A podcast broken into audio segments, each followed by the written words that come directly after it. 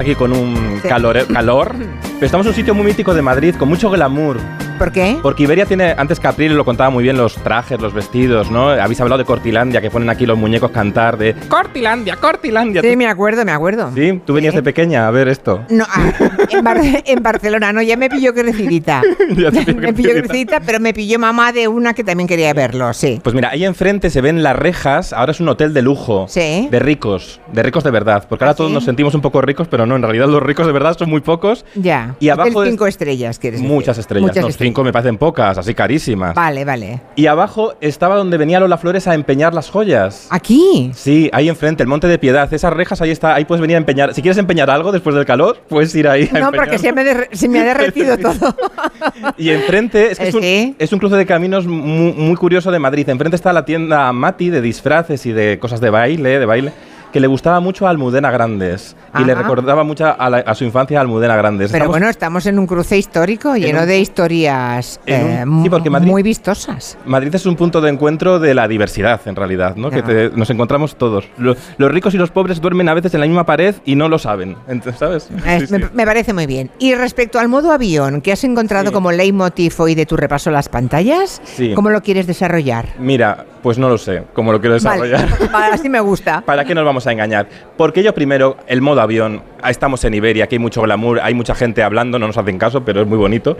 Pero, eh, ¿tú te recuerdas cuando en los 60 sonaba esta canción? A ver. Atención, atención, próxima a despegar el vuelo 502, destino Asun San Juan. Atención, por favor, diríjanse a puerta 3, allí les conducirán a bordo de un caraván. Volando. ¿No te parece, ¿no te parece bonita esta canción? Me acuerdo, ¿no? ¿Te acuerdas de esta Me canción? acuerdo, me acuerdo. No de habías ella. nacido, por No, favor. pero, hombre, ya igual, pero esta canción, si la recuerdas tú y la estás poniendo, Sí, ¿cómo porque- no la voy a recordar yo? Era cuando viajar, ahora todos llevamos un yuppie agresivo dentro, Julia Otero. Entonces cuando viajamos, viajamos ya con el estrés. Queremos llegar pronto, mm, corremos, no disfrutamos la experiencia. Y antes cuando, cuando se volaba, esa sociedad de los años 60, volar era un acontecimiento de disfrutar. Hombre, es que low cost lo ha cambiado. La democratización de los Sí. viajes lo ha convertido en algo parecido a tomar el metro o un autobús. Pero en los años 60 o 70 debía ser algo... Claro, era, Ah. era como la ilusión, por eso acabábamos, acabábamos ¿no? Sí. los vuelos aplaudiendo. Mira, te traen ahora para que, para que nos traen merienda. eh, sí, fruta, ¿no? Fruta, Está muy bien. muy Much- sano, Muchas muy gracias sano. por la frutita que nos han Hay que traído. contarlo para que comas. Ahora comemos hablando, como en Sálvame. Ahora que lo van a quitar, Hombre, es verdad. ha creado tendencia. Es verdad, yo tuve una vez un director en la tele, que era Sergio Schaff, que decía, en la tele jamás se puede comer porque es asqueroso ver comer a la gente en la tele. Y luego pensé, mira, Pues aquí a Iberia vienen a comer, la gente a probar los menús, ya lo habéis contado. sí, Y yo creo que hay que desconectar los móviles porque también esto tiene un truco, esta tienda. La gente se, hace- se viene a hacer la foto comiendo en el sitio, ¿no? Que esto es muy importante porque necesitamos hacernos todos la foto. Rigoberta Bandini, ¿te acuerdas de Rigoberta Bandini? perfectamente, está un poco en sueño sabático, ¿no? Un poco Está un poco, alejada. pero ha hecho un videoclip, Ah. ha hecho una canción nueva Ah. y también se inspira mucho en el glamour, quiere recuperar el glamour aéreo con el modo avión. Mira. Cuando ya me aburro de la vida y su sabor me vengo abajo y ya no puedo expresar nada. Cuando hay un vacío que me pincha el esternón puedo ponerme en modo avión e irme a la cama. Pero hoy tuve un sueño un poco raro. Cantaba canciones en inglés. Welcome to the United States of America. Tiene- ritmazo Rigoberta Bandini siempre, ¿eh? Tiene gancho. Tiene gancho. Sí, la verdad es que crea canciones que empiezas a escuchar y no encuentras el momento de pararlas, Sí, ¿no? ahora. Y luego ya se te, que- se te quedan en la cabeza el resto del día. Busco dónde está el Ritz, pero no encuentro nada. Rigoberta Bandini a Eurovisión el año que viene. Sí, creo que quiera. Ya no quiere volver, yo creo. No creo que quiera porque debería someterse otra vez a... a la, a la exposición perversa del Benidorm Sí. Fest. La que ha estado la semana pasada en Déjame Bar- que le diga a Juan Sí. Quintanilla, que está en Barcelona, Sí. que nos baje un poquito la música, porque yo no sé si en la antena está bien, pero yo lo noto muy, Muy tan al- muy alto. alto. ¿Tú también? Bueno, es que mm, aquí es Que- un programa curioso porque estamos como en un escaparate. Sí, lleno de mucha- gente, mucha gente, que pasa. Pero Sí. que no nos hace ni puñetero caso, ¿sabes? O sea, entonces. bueno, hay una señora que sí, que fue la semana pasada al Sina y hoy ha venido a vernos a nosotros. No, hay unas cuantas No, señoras que que sí, sí. sí. es verdad que estamos en un punto de, de paso. Sí. Estamos en un lugar de paso. Estamos frente a Cortilandia. Eh, exacto. Bueno, en la semana pasada en Barcelona, Beyoncé actuó ahí en el Estadio Olímpico de Barcelona. Apoteo- Maravilloso. Fue apoteósico. Sí, eh, como era, es el concierto de más es más. Es decir, Hmm. ponlo todo encima del escenario. Que salga en un caballo, que salga en no sé qué, que salga volando y vuela Beyoncé. Y claro, está, es un concierto pensado para que la gente lo suba a su Instagram. Es un concierto que no solo se ve allí. Se ve, uy, se ha encendido la pantalla. Se ve, se- se ve también en los móviles, ¿no? Yo estaba aquí en Madrid, iba pasando las pantallas, iba viéndolo. Y sí que estamos adictos a sentirnos que formamos parte de la historia. Aunque Pero, es- pero eso te impide disfrutar del momento. Claro. Si estás pendiente de hacer el plano con el, con el móvil para luego subirlo a Instagram, si lo haces un minuto, vale. Pero si lo haces todo un concierto, ¿has Claro. disfrutado del concierto? Te has perdido ver a la propia Beyoncé con la amplitud de tu mirada. Que la mirada no llega, llega mucho más lejos que los píxeles del móvil.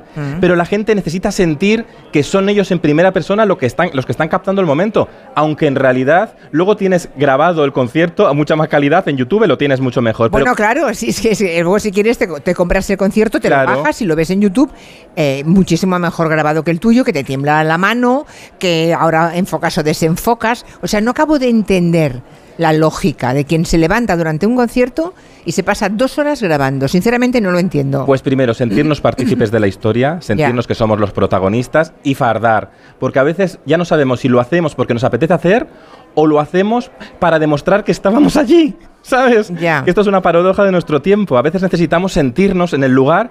Yo he visto a gente ir a fiestas y a cosas que hace el selfie, ¿sabes? Y se va y no lo disfruta en el momento. Porque lo importante es el postureo.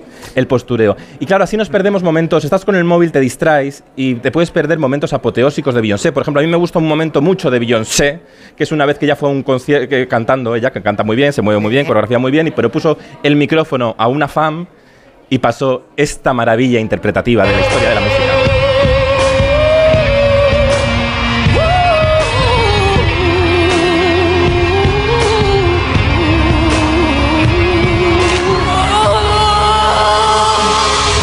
Esa, esa es la maravillosa fan, desafinando lo más grande, pero ella estaba tan metida en el concierto, vio que Beyoncé le puso el micro al lado de la boca y dijo, ¿cómo no voy a cantar yo también? Y cantó, pero desafinó, hubo tormentas. ¿De qué forma? Mensajes de los oyentes ¿Ah, que sí? hablan del modo avión. Ah, qué bien. En la vida, ¿eh? En Creo vida. que en la vida, no lo sé. Vamos a escuchar. Venga, vamos. Pues el modo avión es fundamental para poder dormir una buena siesta, porque si no es imposible. Yo tengo un puesto de cierta responsabilidad y era matemático. Cada vez que me podía dormir una siesta, a tomar por saco. Alguien me llamaba y se acabó la siesta. Decidí, siempre que pueda, tener un ratito para dormirla, modo avión. Y cuando me levante, ya contestaré las llamadas que tenga que contestar. Lo que más me gusta de viajar en avión, sin duda alguna, es que yo no solo no pongo el teléfono en modo avión, lo apago del todo y me pongo a leer en papel. Y hay bastante gente que lo hace, lo apago y vuelvo a la vida analógica por un rato. Creo que el problema no es el móvil, sino las redes sociales. Yo solo tengo WhatsApp, ni tengo Facebook, ni Twitter, ni Instagram, ni nada de esto. Entonces hay horas y horas, muchos días que no ni lo miro. ¿eh?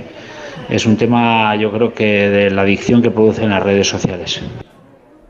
Bueno, pues es, es muy interesante bien, esto. sí. Tenemos que desintoxicarnos de estar todo el rato y conectados a la actualidad, porque eso también, esa intensidad con la que vivimos todo en las redes sociales, a veces nos contagia y no nos permite pararnos a pensar, Mm. tan importante. Yo creo, sí. Y, y hay gente que, mm, que sabes que llames a la hora que llames, siempre está conectada. Sí. Y hay otra gente que sabes que, depende de cómo vaya la cosa, pues no te va a contestar no en, en el mo- Sí. momento preciso.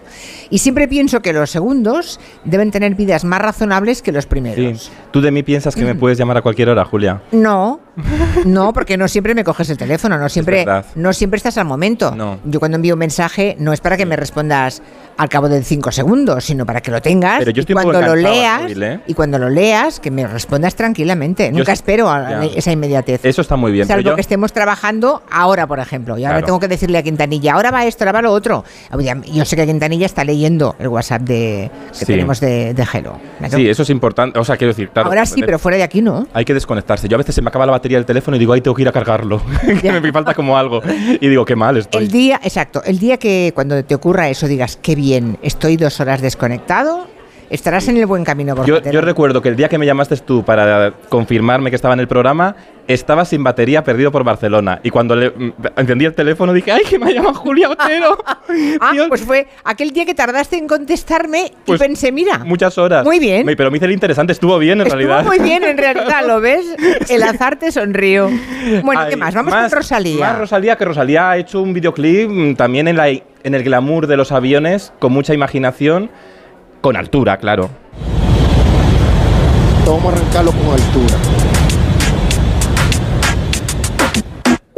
El demo lo canto con Honduras. Dicen una estrella, una figura. De Héctor aprendí la sabrosura. Nunca he visto una joya tan pura. Esto es para que quede lo que yo hago dura. Con altura. Demasiado ¿Viste a, Rosalía, ¿Viste a Rosalía el otro día en el hormiguero? He visto el fragmento que ha colgado el hormiguero. No la vi en directo ese día, pero al día siguiente de pronto me amanecí por la mañana y digo, tengo que ver esto y me pareció muy curioso Sí. la cantidad de gente que no se dio cuenta que era la camarera de un bar. Claro, la disfrazaron, disfrazaron a Rosalía, que es una de las personas más famosas del país, de camarera. Y he traído dos fragmentos para contextualizarlo. Vamos a escuchar el primer fragmento. ¿Qué quieres, cariño, de postre? Sí, yo te lo canto. Yo te lo canto. Vale, canta. Tenemos cheesecake. em, solo esta noche soy tuya, tuya. Solo esta noche eres mío, mío. Sin remedio ni cura, ua. Somos dos loquitos, yeah. Sí, pero muy bien, pero yo no me he enterado de lo que tiene de postre. has dicho el postre. Ay, el postre. Es lo que nos interesa. O sea, ahí está bien porque Sí. le piden que hay en la carta y ella se lo canta, pero le canta una canción suya, no lo Claro. que hay en la carta. Claro, esto es maravilloso, es un momento maravilloso. Hay Esto que es- decir que le han puesto una peluca corte bob, el, co- el típico corte bob, media melena, con flequillo, tiene la cara bastante tapada y por tanto con unas gafas y por tanto podría pasar como Pe- una camarera más. y está sea, en una terraza. No era tan fácil distinguirla, ¿eh? Y está en una terraza y de repente se pone a cantar como Rosalía. Eso es lo más curioso. sí. Estas cámaras ocultas del hormiguero que nos hacen siempre pensar, Sí. las hace un chico que es maravilloso, que es Jordi Moltó, que es guionista del hormiguero. Y, y nos, me explicaba justamente esto ayer hablando con él, y tengo un fragmento de él, Quintanilla, vamos a él, explicándonos cómo al final también tiene un poco de experimento sociológico, porque es curioso que si esas señoras se encuentran a Rosalía, quieren ver a Rosalía cantar, pero como está disfrazada de camarera, no, quieren saber de qué es la tarta, ¿no? Vamos a escuchar a Jordi Moltó. De todos los momentos del vídeo, yo creo que me quedo con el de las señoras cuando le piden la carta de postres y Rosalía camuflada les canta su canción, porque ahí, aparte del formato cámara oculta, nace el del experimento sociológico. Es decir, eh, les da igual que cante exactamente igual que Rosalía, eh, porque lo que quieran es comer. Si supieran que tienen delante a Rosalía, el tema del cheesecake les daría lo mismo, pero como está camuflada y no la reconocen, eh, no le prestan atención a esa calidad vocal y que cante igual, porque lo que, lo que quieren es ir a lo que van. Claro. Y eso para mí fue uno de los momentos más hilarantes y chocantes y que además refleja mucho cómo somos. Que si sabemos que, que esa persona es famosa, lo dejaríamos todo, pero si pensamos que es un desconocido, alguien completamente anónimo, nos da lo mismo. Fíjate. Está bien, un beso desde aquí a Jordi Molto. Sí, Curioso. Una, una reflexión muy interesante. Jordi hace estas mm, cámaras ocultas con personas mayores, desmontando nuestros propios prejuicios, ¿no? Y, y eso es muy interesante siempre. Por eso son cámaras ocultas que te hacen pensar, que te hacen, te inspiran, no se quedan solo en la broma. Luego hay en la televisión hay otras cosas más conflictivas que se quedan en el debate instantáneo de la pelea. Y te traigo un fragmento de este domingo de un programa de, de Paramount Comedy, del- de la gran plataforma de, de comedia, que enfrentaron en una cosa que es como un ring de boxeo entre monologuistas que se tiran los trastos, O sea, una especie de pelea de gallos del Sí. rap, ¿no? que esto lo hacen los americanos muy Sí, bien y tal, sí. pero pusieron a Pilar Raola y a Esperanza Aguirre. He visto la foto, pero no, no le di al play. No lo he visto porque es que no me atreví. Era un mal momento y pensé, no, hoy no. Pues hoy mira, no. Sí, como te has pasado poco calor haberlo- aquí, sí. te lo voy a poner yo ahora. Dale Ah, al play, Quintanilla. gracias. Resulta que él ella tiene un marido estupendo. mucho más joven que ella, estupendísimo, Navarro, que además no era independentista. Para nada. Pero me han dicho que las estaba adoctrinando 25 años. Perdona, no hacía falta tanto. Antes era de derechas y pepero. Fíjate. Y ahora está informado. Oh, informado. Informado. Lo que está es adoctrinado. Adoctrinado. Y además tiene razón. Los orgasmos en catalán son más orgasmos. ¿Qué quieres que te diga? Ay. Además se siente muy catalán, porque solo tenemos los catalanes. Ya lo Cualquiera dice se una puede hermana sentir. mía, los maridos españoles son todos calzonazos o gays. Madre mía. El tuyo es de los Uh. primeros. Madre mía. Esperanza Aguirre y Pilar Raola. Pero ¿Pero, por esto les pagan o no? Hombre, claro que les pagan. ¿Tú crees que lo hacen Ah, gratis? No, yo, yo- ya te digo yo que no. ahora me has pillado. Es que, claro, o sea, no son invitadas de un programa, son colaboradoras de un programa. No, pero es que además les hacen. Esto tiene guion, ¿eh? Aunque no lo parezca. Aunque parece a veces que son sus propias imitadoras. Esperanza Aguirre no sabe si es ella o el guiñol. ¿sabes? ¿Te acuerdas del guiñol de hace Sí, años? sí. Entonces, bueno, es, la gracia de este programa es enfrentar a dos personas tiran, diciendo barbaridades los unos de los otros. Y se lo hacen unos guionistas, ojo, los chistes, ¿eh? O sea, los chi- no, pero lo que ha dicho Pilar Raola yo se le he oído decir en la vida. Sí, bueno, se reúnen antes con los guionistas y luego les hacen un guion menos estructurado Vale. y luego improvisarán, meterán las morcillas, que será lo peor, seguramente. ya, ya, ya. Pero, jo, pero a veces a mí me preocupa y, esto. y cobran por esto, claro. Claro, Hombre, claro. es que, no gratis no lo hacen, te digo yo Eh, también. No, no, es que ahora, ahora vi- viven de eso las dos, además. Claro. Est- eh, eh, hay- es una cosa, una puerta giratoria un poco peculiar, ¿no? Porque en el ca- bueno, Pilar Raola también siempre ha estado muy implicada en los medios, es una showwoman. Hombre, yo esto no le llamaría puerta giratoria, porque perviertes un Sí. poco el concepto que tiene, que tiene la Sí, población. No, eh, sería bueno aprovechar el tirón de la fama, pero también a favor de la, de- del programa de televisión o de la cadena que los contrata. Ojo. Pero creo que hay un blanqueamiento a veces de la. de- que nos convencemos todos en personajes de reality show y la política tiene que ser otra cosa. Entonces me parece una puerta giratoria no de estas de millonarias, sino No. la puerta de giratoria de que no sabemos diferenciar qué es la gestión y qué es el show, qué es el reality y qué es la política real, ¿no? Y a lo mejor llegamos a la conclusión de que todo es un show. Ya lo es, probablemente. Ya, seguramente. Probablemente. Y para acabar, Así que para acabar, vamos a relajar, porque hemos visto este humor de la gresca. A mí me gusta más el humor que caza sonrisas. Mm. Y si hay un representante de ese humor que también hizo chistes sobre los aviones, es Eugenio. ¿Saben a quién dice que es un tío que va al aeropuerto? Digo, que me dará un billete de avión, por favor. Digo, ¿a dónde va? Digo, sí, hombre, no se lo he dicho a mi mujer, eso lo voy a decir a usted, ¿no? Eso sí que es un retrato social también. ah, sí, eh, también. También. Eugenio era muy buen retratista de la sociedad. Porque la sociedad a veces es como no la queremos ver, pero lo es. Bueno, ¿ya has comido en business o no? Bueno, he comido en todos los lados. Mira, eh, Bueno, en realidad el menú que nos han traído es menú de business. es de business, Hemos ¿no? comido todos a la una del mediodía. Sí. Yo voy a bajar ahora a ver si puedo repetir. Ah, Aunque me he puesto. mm, estoy un poco a dieta. Pero claro, hay bizcochitos. Ahora han puesto bizcochitos. ¿qué os pasa a todos que estáis todos a dieta? Ahora tengo que hacer para, para el Instagram, como no lo tengo en modo avión, tengo que subir las fotos sin camiseta, Julia, ahora que llega el verano. Y con pantalones cortos, De hecho, claro. estaba a punto de hacer hoy el programa sin camiseta, con el calor que hace aquí. Bueno, enseguida vamos con nuestros próximos invitados. Tú sabes que tenemos una directora, en, que Iberia, no nosotros, Iberia tiene una directora de motores. ah, qué bien. La jefa es una señora. Muy bien. Eilo González se llama. Pues ahora me quedaba a escucharlo. ¿A que no tienes ni idea de un motor tú? ¿Yo de motores? Pa- ¿Tú crees que tengo idea de algo, Julia Otero? ¿De coches? No. Bueno, de coches me apaño ya, ¿eh? ¿Ah, sí? Que yo me ac- te- cuando quieras te llevo en mi coche. Ah, vale. Podríamos hacer una road movie este verano. ¿Has hecho eh, la No. prueba de No, porque no quiero... Yo el soy capaz... de vuelo? Soy capaz de meterme en ese aparato y es- estrellar el avión. Porque soy- no soy como tú, que tú eres muy fina Pero aparcando. sin, simula- sin simulación Yo soy muy ¿no? brusco aparcando y estas cosas. Bueno, espera que vengo, veo a Marina. Marina, siéntate, querida, Marina. que me vas a contar lo de